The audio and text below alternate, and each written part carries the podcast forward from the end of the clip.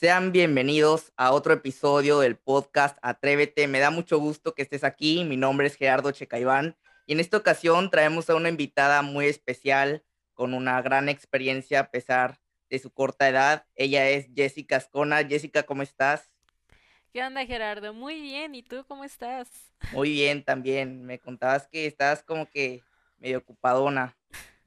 Sí, un poquito. Justo, eh, bueno, hoy, no sé cuándo es que está grabando esto, estamos en las, eh, en las entregas finales del Hack MX, que es organizado por mi universidad, del TEC de Monterrey. Y eh, pues estábamos un poquito como con los jueces y las evaluaciones. Yo, yo estoy como organizadora, pero pues ya, ya lo estamos sacando adelante. Qué bueno, qué bueno. Este, ahorita vamos a hablar un poco más de los, de los hackatones. Pero decidí invitarte por eso, de que por toda, eh, por toda esa experiencia también sé que estás involucrada en bastantitos proyectos. También me identifico mucho porque a lo mejor no, no se llama de la misma carrera, no estudiamos en la misma universidad, pero sí tiene mucho parecido. Entonces, cuéntanos qué es lo que estudias, eh, cuántos años tienes, en qué semestre vas. Bueno, yo soy Jessica Ascona, eh, tengo 21 años, voy en octavo semestre de Ingeniería en Tecnologías Computacionales y pues un poquito de en lo que me he especializado es que me, me gusta muchísimo redes, eh, estoy, estoy enamorada de las redes. También me gusta mucho el desarrollo de aplicaciones en dispositivos móviles nativos en iOS, eso me llamó muchísimo, y bases de datos en SQL. esas son como las tres ramas que más me llaman, pero obviamente por la carrera eh, sé varios lenguajes de programación, varias tecnologías y, y todo eso. ok, ok. Este, pues vámonos con, con por qué por qué decidiste estudiar este, esa carrera. Sé por ahí que eras muy buena para las matemáticas. Eh, en prepa te pusieron que algunos proyectos, que si Arduino, pero ¿cuál fue el detonante o cuándo fue que entró ese chip de que quiero estudiar programación, quiero estar enfrente del código, viendo cómo resolver el problema o cómo resolver ese error, ese error que cada, cada rato lo traigo como que en la cabeza. ok, ahí toda mi historia. Cuando era chiquita, a mí me gustaban muchísimo las matemáticas, como dijiste. Eh, yo, yo pues era muy buena en las matemáticas, se me daban mucho. Un don, ¿eh? Eso es un don. sí, sí, sí, o sea, desde muy chiquita me gustaban mucho. Creo que es hereditario. eh, cuando entré a prepa, igual entré a Prepatec de, de, del TEC de Monterrey. Eh, yo entré a un grupo de alto rendimiento académico de matemáticas. Había de varias áreas y pues yo entré al de matemáticas. Y la ventaja de este grupo es que pues aparte de que nos no, todos teníamos un muy buen nivel de matemáticas, éramos un grupo muy chiquito, eh, nos daban como más rápido los problemas más difíciles y pues el super plus es que nos daban demostraciones que eran como matemáticas ya más eh, formales. Eh, dentro de la prepa, pues nuestro compromiso por ser el grupo de alto rendimiento académico, pues era ir a muchos concursos y todo eso. Gané varios concursos, como la Nacional de Cálculo Mental, Metropolitana de Matemáticas, y pues representé a México en el concurso internacional de ciencias, obviamente en la sección de matemáticas. eh, después de, de estar en todo esto, dije, quiero estudiar algo con matemáticas, ¿no? Sí. eh, y pues eh, obtuve una beca para estudiar, eh, bueno, para estudiar en Prepatec igual tuve una beca del 100% y pues esta siguió para la universidad. Eh, y pues fue como, ¿cuáles son mis opciones dentro del TEC para aprovechar esta beca del 100%? Y pues dentro de mis opciones era eh, ingeniería en electrónica, porque según mi, mi lógica era, eh, pues electrónica tiene mucha física y las físicas, la física son matemáticas, así que pues, y también es ingeniería, así que pues voy a, voy a estudiar esto. Eh, estudié, eh, empecé estudiando esta carrera y luego cursé circuitos y lo odié con todo mi ser. y, y, dentro de mis proyectos, yo siempre buscaba una implementación tecnológica de, de software, o sea, una aplicación, algún código o algo así, y que no sea electrónica pura. Eh, así que, pues, a mí me gustaba muchísimo esa parte de implementación de código, implementación de alguna aplicación o algo así. Era muy básico porque, pues, apenas estaba iniciando la carrera, pero, pues, sí, yo siempre buscaba esa implementación. Así que fue como, disfruto más estar programando que estar haciendo circuitos y el protoboard y soldando y todo eso. Así que, pues, me cambié de carrera. Ah, te cambiaste de carrera. Sí, me cambié de ah, carrera. ok. O sea, entraste a, a la universidad en ¿En cuál me dijiste? En electrónica. En electrónica. Ah, ok, ok. ¿Y estuviste qué? ¿Un semestre o un año? Estuve un año. Ah, ok. Y, y, me cambié de carrera a ingeniería en tecnologías computacionales, que pues la única, el único cable que tocaba era el cargador de mi computadora. No llevamos nada de, de, de hardware. Eh, me atrasé unas cuantas materias, pero pues ya me puse al corriente y ahorita hasta adelantada estoy. eh, no, más vale eh, vivir todo ese proceso, todo este tiempo para descubrirte y darte cuenta de que no era lo tuyo y lo hiciste a tiempo, ¿no? Sí, sí, sí. Todo salió bien. qué bueno, qué bueno. Y, pues conforme fui avanzando, me, me, me, fui desarrollando muy bien en las materias, me gustó bastante programar y pues aquí andamos, ya casi me graduó. Son nueve semestres, ¿no? Sí, son nueve semestres, ya me gradué en diciembre. qué emoción, qué emoción. ¿Y se podría decir que entraste con alguno que otro conocimiento de programación o muy mínimos? Justo cuando iba en prepa, nos daban unos como tópicos de especialización dentro de la prepa. Eh, y pues yo siempre elegí cosas de programación o de electrónica, porque yo sabía que quería como algo relacionado con eso. Y los destacables era que en dos me enseñaron Unity, que era este, pues para desarrollo de videojuegos, con C Sharp. Y durante la prepa, obligatorio en las clases de computación, nos enseñaban Saint y Arduino. Y pues a mí me gustaba bastante, pero era bastante, muy, muy básico, muy, muy básico. Eh, entonces, pues le agarré muchísimo la onda y básicamente con ese conocimiento entré a la universidad, con un curso muy básico de Unity, Saint, con pseudocódigo que realmente no es programar, y Arduino. Sí, yo también eh, llevé, llevé Saint en primer semestre ya de universidad, como que antes de pasar al lenguaje. Y en prepa llevé Visual Studio, me parece, pero era, era como que lo más básico también de que hacer una interfaz y nada más hay variables y constantes, no sé si lo ubicas. Estaba divertido, pero en ese momento no era como que, ah, quiero estudiar eso, no era como que a esto me quiero dedicar, me fascina, no. Estaba como que dudoso. ya fue hasta, hasta, pues antes de, de vacaciones, antes de entrar a la universidad fue como que ya, ya me decidí. Pero bueno, ¿Cómo has sentido el proceso o toda esta evolución desde, desde tu primer semestre de carrera hasta, hasta octavo? O sea, la Jessica de primero y la, de, la Jessica de ahorita me imagino que ha habido un, un cambio enorme. Sí, sí, sí. Eh, bueno, sé que eh, en la vida, o sea, no solo en TikTok, en la vida, hay una muy gran, un muy gran debate de si se debe estudiar la universidad o no.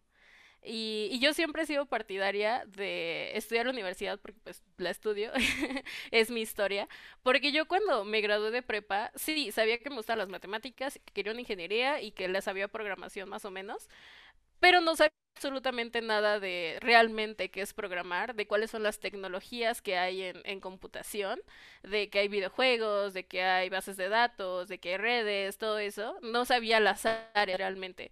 Entonces, si yo hubiera acabado la prepa y de ahí irme por el camino de, auto, de ser autodidacta y aprender programación por mi cuenta, no habrían sabido ni por dónde empezar, ni a qué dirigirme, ni qué hacer, ni nada de eso.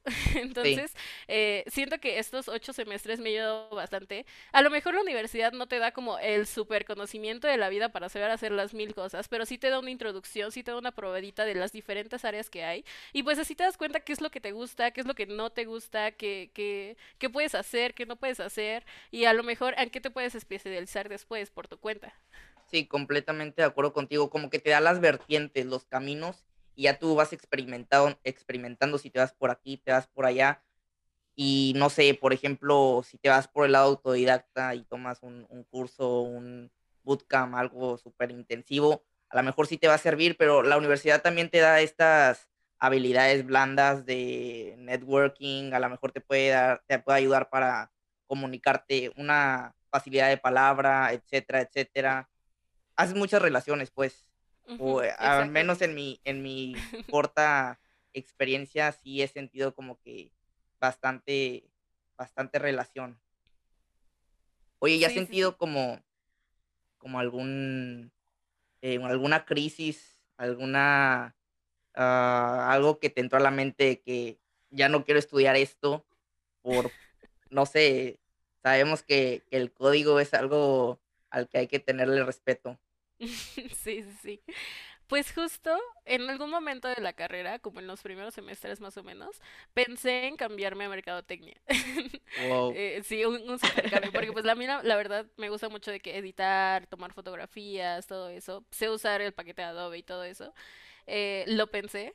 Eh, hablé con un profesor y le dije, es que pues estoy pensando en cambiarme, no sé qué hacer, eh, como que no le encontraba mucho sentido, porque pues tú sabrás, ¿no? Al inicio de, de la carrera, pues no ves realmente tangible tu trabajo, ves como el código y a lo mejor lo corres en Sí, la consola y como que es como, quiero algo más impresionante, entonces como que, o, o no le encuentras el uso a lo que haces, eh, entonces yo no sentía como esa motivación, entonces hablé con ese profe y, y pues básicamente me regañó por pensar eso, porque pues me, me vio mucho potencial en la carrera, porque pues sí le entendía bastante y pues sí sacaba calificaciones y como que sí sobresalía en esa parte.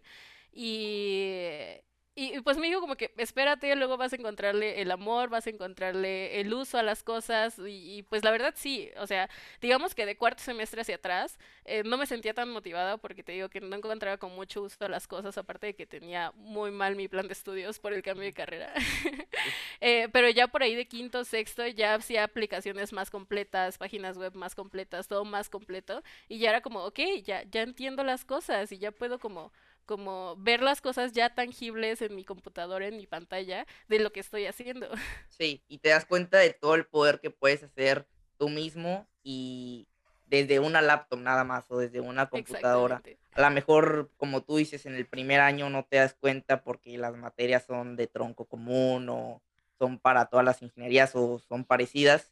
Y ya no sé, tercer semestre, cuarto semestre, empieza, empieza lo bueno. Sí. Oye, entonces me dijiste que estás muy interesada en redes, en desarrollo de aplicaciones móviles nativas y en base de datos. Entonces vamos un poco en, en la cuestión de redes. Este, primero felicitarte porque por ahí me di cuenta de que te aceptaron en un, en un intern de Cisco. Muchísimas felicidades. Gracias. Este, ¿nos quieres contar un poco más sobre eso, de, de todo el proceso? Uy, pues mira, todo empezó cuando en, en, en segundo o tercer semestre. Este, mi universidad tiene como mucho convenio con Cisco, como que se aman los dos. Relación Entonces, íntima. sí, siempre hay como cursitos o visitas guiadas o alguna experiencia en las oficinas de Cisco para nuestra universidad, bueno, para mi universidad. Y eh, pues, o sea, casi casi cada, cada mes, cada dos meses había alguna salida a las oficinas de Cisco. Así que pues eh, recuerdo que la primera vez que fui a las oficinas de Cisco fue porque yo estaba en un grupo como para incentivar a las mujeres a estudiar ingeniería y pues dijeron como, ok, vamos a invitar a este grupo de mujeres a que vengan a las oficinas y es un evento especial de mujeres en tecnología, ¿no? Ahí en la Ciudad de México, ¿verdad? En la Ciudad de México, exactamente. Y, y pues eran las oficinas de Cisco, así que pues la maestra dijo, no, pues vamos niñas, este, y pues vemos como qué onda, ¿no? Y, y desde que entré fui como, estaba muy padre las oficinas, eh, cómo nos trataron, toda la información que nos dieron, y pues aparte nos dieron como un recorrido en las oficinas, y me encantó, me enamoré de Cisco, fue como mi amor a primera vista. Eh, y recuerdo muy bien de que estaba mi maestra, un chico que ya se había graduado y ya trabajaba ahí, y, y, y yo, estábamos como los tres platicando. Y, eh, y me dice la maestra, ¿te gustaría trabajar aquí? Y entonces yo le dije, sí, ya me vi trabajando aquí. Eh, Pero pues yo era una bebé, ni siquiera había llevado redes y pues estaba como en mi, de que no sabía ni, ni qué hacer de mi vida. Eh, pero pues ahí andaba, ¿no?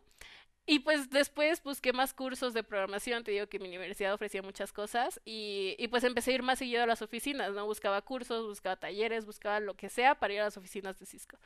Em, Luego cursé la materia de redes y pues la verdad el profesor que, que, que la da es muy bueno, muy bueno en redes. Eh, recuerdo que todos los demás profesores decían como, personas como él, solo hay 30 personas en México con lo que él sabe.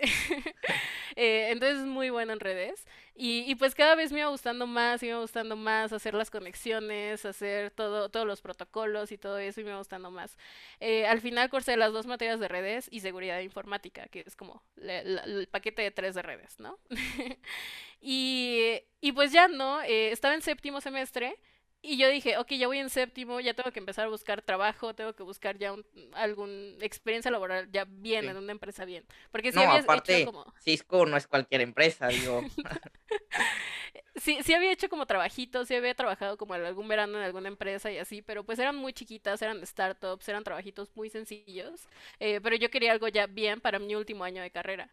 Eh, entonces, literalmente yo estaba en la computadora, sin, estaba haciendo tarea o algo así, no, estaba haciendo nada. Ya, ya había visto algunas vacantes en bases de datos, en desarrollo de dispositivos móviles, que era lo que me llamaba, pero estaba como evaluando como qué, qué ofrecían las empresas, cuál era como el proceso, todo eso. No, todavía no aplicaba, no metía ningún currículum ni nada, estaba como evaluando la vacante. Y en ese momento, la reclutadora de Cisco me llama a mi celular, no sé cómo consiguió mi número, pero me llama a mi celular y me dice, oye, es que este, la verdad nos interesa mucho tu perfil, queremos que apliques a esta vacante. Y yo así como, ok, mándamela a mi correo y, y la reviso y, y pues aplico. Y me dice, no, pero es que en serio queremos que trabajes con nosotros y queremos que entres a un curso que es para incentivar a las mujeres a que entren en esta área de tecnología. Y, y era un curso como de seis meses. Y yo así como, ok, inscríbeme. Este, me dijo, te vamos a ayudar a hacer tu, tu, tu CV, ayudarte con tus entrevistas, soft skills, todo eso. Y yo así como, ok, vale, este, mándamelo a mi correo, lo reviso y ya me inscribo a lo que me tenga que inscribir. Y este curso empezó en enero. Y pues la neta, o sea, este curso fue la- lo mejor, lo mejor que me pudo haber pasado en la vida.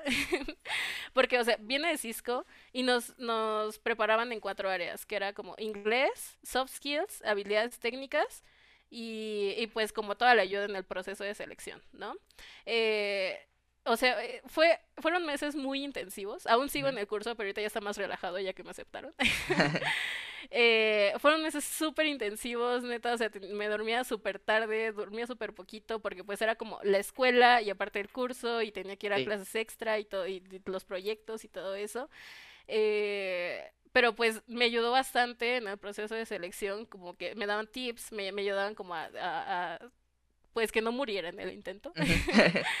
Y, y pues al final ya, ya quedé, aún sigo en el curso, el curso acaba hasta julio, pero pues ya, ya es más relajado a estas alturas. Yo creo que también te ayudó, este, como que estuviste ahí, eh, como que yendo recurrente y aparte de que habías tomado cursos ya, ya antes, a lo mejor fue como que también te ayudó. Y actualmente, ¿cómo, cómo lo vives? O sea, ¿qué es, qué es lo que haces o, cómo es que, es trabajar ahí? Pues todavía no empiezo. a- a- yo me dieron hace poquito la noticia de que entré y pues ahorita he estado como en, en entregando papeles, firmando contrato, viendo como lo de lo del sueldo y todo eso. Eh, pero hasta ahorita todo ha sido súper personalizado. Literalmente la, la reclutadora me llama casi cada semana como de cómo estás, necesito que me entregues esto y así. Eh, me, me envían correos, y así, literal cada correo dice como felicitaciones por unirte a, a la familia Cisco. Eh, y, y es todo muy, muy amigable y no sé, o sea, por algo es la mejor empresa para trabajar en Latinoamérica, ¿no? Sí, sí, sí. El trabajo de tus sueños, casi, casi. Sí. Oye, pues nuevamente muchísimas felicidades. em, y ahora quisiera tocar el lado del, del emprendimiento, del, de ahora sí que fundar tu propia empresa. Eh, también sé que trabajas en, en una, en una asociación de sin fines de lucro. Se va, se va a escuchar como que muy raro, muy extraño, pero tengo que investigar más o menos a los invitados pues para conocer más o menos su historia. Eh, platicam- platícanos un poco más de, de qué es lo que estás actualmente emprendiendo o emprendiste y de tus proyectos a futuro. Claro. Justo hace exactamente 11 meses, eh, recuerdo que un amigo me envió un mensaje por Facebook. O sea, éramos amigos desde hace varios años, pero digamos que no hablábamos tanto, solo nos teníamos en Facebook. Ah, no era de la carrera. No, no, no. eh, bueno, es de la carrera, pero de otra universidad. Ah, ok, ok. Y, y me envió un mensaje por Facebook y me dijo, oye, es que tenemos un proyecto y pues tú que le sabes como a mercadotecnia y redes sociales, eh, nos gustaría que nos apoyaras, ¿no? Y fue como que tuvimos una reunión y, y pues la idea era, en ese momento, dar, eh, apoyar a alumnos que vayan a entrar a la carrera, o sea, que ya hayan escogido universidad, que ya hayan eh, sido aceptados por la universidad, ah, de, de exactamente de la UNAM Ujú, eh, darles como algún curso, algún tallercito, como para que no, entres, en- no entren en cerros en la carrera. Y pues yo básicamente iba a manejar redes sociales, ¿no? o sea, ese era como, como el plan, ¿no? Y, y pues ya, ¿no? Poco a poco fuimos como eh, trayendo a más instructores que den esos talleres y trayendo a más alumnos para que reciban esos talleres. Y pues poco a poco fuimos como evolucionando, vimos más necesidades en la parte de recursos humanos, más en la parte de mercadotecnia. eh, nos ganamos una beca para estar en el hub de emprendimiento social en el TEC, eh, para inscribir el proyecto como tal. Entonces, eh, de que los sábados a las 8 de la mañana teníamos clases para ver cómo emprender. sí. y poco, poco a poco fuimos como, eh, pues toda la parte de, de la empresa, ¿no? Como Poco tal. a O sea, poco se iniciamos, fue, se fue construyendo. así es. Eh, iniciamos pues como un grupo de chicos que querían ayudar a personas, una sociedad de alumnos. Y ya luego fuimos evolucionando a empresa social porque era lo más viable.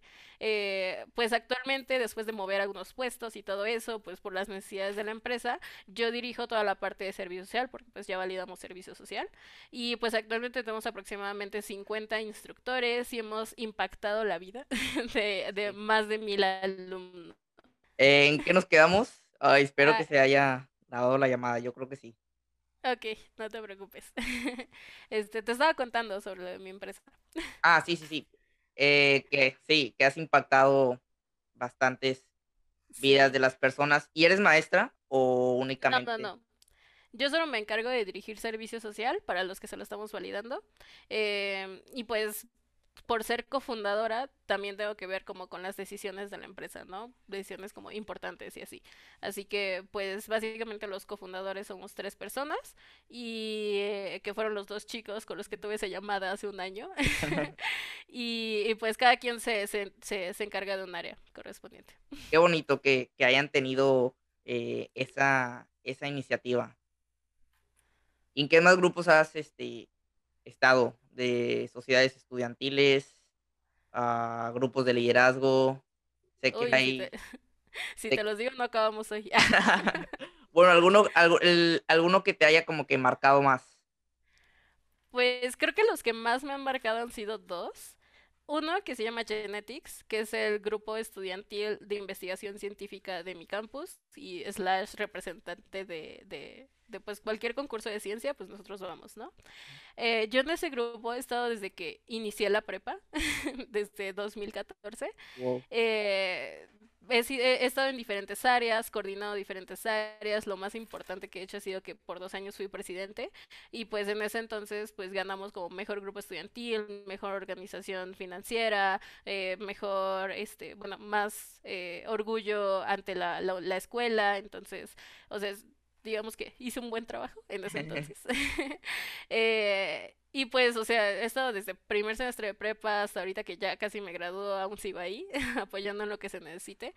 Eh, la neta, esto me, me ha impactado mucho como para saber realmente cómo se organizan grandes personas, eh, grande- gran número de personas, cómo se organiza una, organiza una organización, valga la redundancia, eh, un grupo de, de estudiantil, porque pues no solo es investigar científicamente, sino que es como conseguir patrocinios, conseguir dinero, hacer acción social, eh, toda esa parte ta- que tal vez no, no das por hecho que va a suceder O que no te das suena muy cuenta que fácil. existe Ajá.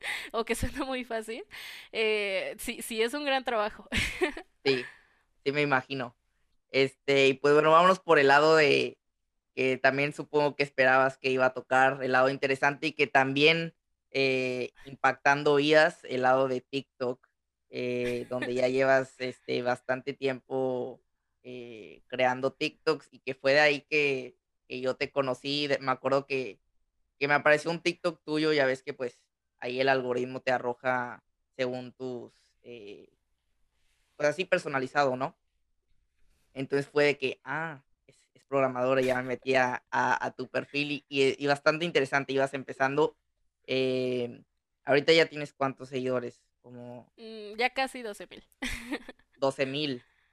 Y supongo que tu comunidad o la mayoría de las personas son eh, mujeres. Sí, eso, eso me ha sorprendido bastante porque pues se sabe que pues no hay muchas mujeres en esta área de, de tecnologías de la información y, em, y incluso yo lo he vivido en la carrera, que somos súper poquitas, pero viendo mis estadísticas, más de la mitad de mis seguidoras son mujeres. ¿Y cómo has sentido como que esos eh, mensajes que te llegan de que me impactaste para iniciar en la programación o para que me valga lo que digan mi pa- mis papás, yo quiero estudiar esto porque es lo que me gusta, porque sabemos que sí, como tú dijiste, es un, es una decisión difícil. Yo también, este, en mi carrera lo veo, no son tantas mujeres, e incluso en algunas eh, conferencias que hemos tenido, los ponentes nos dicen, wow, me da mucho gusto que haya tanto número de mujeres a comparado con años pasados, porque es impactante eh, lo que pueden llegar a lograr y no, no porque son mujeres hay que despreciarlas o nada que ver, sino que tienen un gran, gran potencial. Entonces, ¿cómo, cómo has vivido esa parte? Eh, pues sí, o sea, est- estoy estoy súper de acuerdo con todo lo que dijiste. Eh, no sé, tendría como que leer más cuál es ese factor de por qué las mujeres no, no toman como las carreras de, de ingeniería. Eh, porque pues digo que sí lo he notado, ha habido veces en los que pues el salón yo soy la única niña o cosas así. Y sí, he, he vivido casos en los que me menosprecian por ser mujer, aunque no entiendo por qué. Eh, pero pues lo, lo- lo importante aquí es inspirar a más personas a que escojan esta carrera, Se- seguir en la carrera y demostrar todo lo que se puede hacer. eh, pa- de estando, estando aquí, a lo mejor sí, vas a, en- vas a enfrentarte con problemas, a lo mejor familiares, personales, eh, con compañeros de la carrera, pero pues hay que saberlos llevar y, y superarlos y demostrar que eres capaz y que puedes eso, y todavía más que tus compañeros. Sí. Y creo que la sociedad también este, ya, ya se está adaptando. Bueno, por ahí se ven eh, casos muy lamentables. Estaba viendo un video de un desarrollador web que analiza eh, puestos en LinkedIn y este y veía uno, de hecho lo vi en la miniatura y por eso me metí, que decía em, sexo o género eh, hombre. Y fue que, ¿de qué, de qué me estás hablando? O sea, ¿cómo, es posible que la mujer tenga que, vivir con ese pensamiento al momento de buscar trabajo, de que antes de leer todo el, todo lo que solicita, pues te tienes que ver primero a ver si sí acepta mujeres. Digo, es, es algo como que ilógico, ¿por qué eh, apartar a las mujeres del trabajo cuando pueden hacer un trabajo mejor que cualquier otra persona? Digo, digo, es un, es un caso del que no, no opino mucho y del que no me gusta hablar, pero del que se necesita hablar porque las cosas tienen que cambiar, ¿no? Sí, exactamente. O sea, te digo que desde que yo inicié la carrera siempre he buscado como grupos de apoyo para incentivar esto de que esta, esta brecha de, de género, ¿no? Eh, en el que pues para empezar, incentivar a las, a las mujeres que estudien esto y también buscar que las empresas eh, quiten esto. Por ejemplo, como te dije, en Cisco, pues todo inició porque me invitaron a un grupo para que más mujeres entren a la empresa. Eh, entonces, eh, pues es eso, buscar que las empresas tengan este tipo de programas, tengan este, de este tipo de, de, iniciativas para que no importa si eres hombre o mujer, est- estamos perfectamente capacitados para hacer el trabajo. Exacto, exactamente. Em, y pues bueno, ya para, ya para finalizar, para no quitarte tanto, tanto tiempo, ¿cuál es el, cuál es un consejo que le darías a, a tu comunidad o a todas las personas que lleguen a ver este video? ¿Cuál es un consejo, ya sea para iniciar a programar, ya sea para elegir una carrera, ya sea para, pues para saber qué hacer con su vida? Yo les diría que lo intenten. Aunque sé que les llame poquito la atención, tomen esa motivación para intentarlo. Y, y si al final lo intentan y no les gusta o no lo lograron o X cosa, buscar otra motivación e intentarlo. Que, que no, no tengan el miedo de, de hacerlo. Y al final, si eres bueno en algo, no te quedes con el conocimiento tú solo, no condiciones el conocimiento, Sí. despárselo a todo el mundo, díselo a todo el mundo, y, y pues así, para que más personas eh, tengan esa motivación de intentar cosas nuevas. Sí, de hecho vamos a hacerle, vamos a hacerle honor al nombre del podcast. Atrévanse, atrévanse a emprender, atrévanse a aprender un nuevo conocimiento, que les valgan las opiniones eh, externas. Ustedes saben lo que quieren, ustedes ustedes saben lo que les gusta, ustedes mismos se conocen más que cualquier otra persona, entonces, sí, las críticas y los comentarios, eh, negativos son los que como que más, este, recibe uno y como que los que más se les queda a uno en la mente, pero hay que saber, eh, sobrellevarlos y poco a poco irlos quitando del camino, ¿no? Exactamente. Bueno, yo creo que con esto terminamos. Muchísimas gracias por por aceptar la invitación. Estuvo muy muy bonita la plática, a pesar de que ahí por ahí tuvimos un problema con con el Internet, pero creo que fluyó bastante bien. Eh, ¿algo más que quieras decir? Este, síganme en todas mis redes sociales, Ah, sí, como cierto, sí, cierto. En todas tus redes, Jessica-Ascona. Así es. Perfecto. Pues bueno, muchísimas gracias por sintonizar este episodio. Lo agradecemos mucho todo el apoyo que nos han dado tanto a Jessica como a mí. Y pues bueno, espero muy pronto el próximo episodio. Bye. Adiós.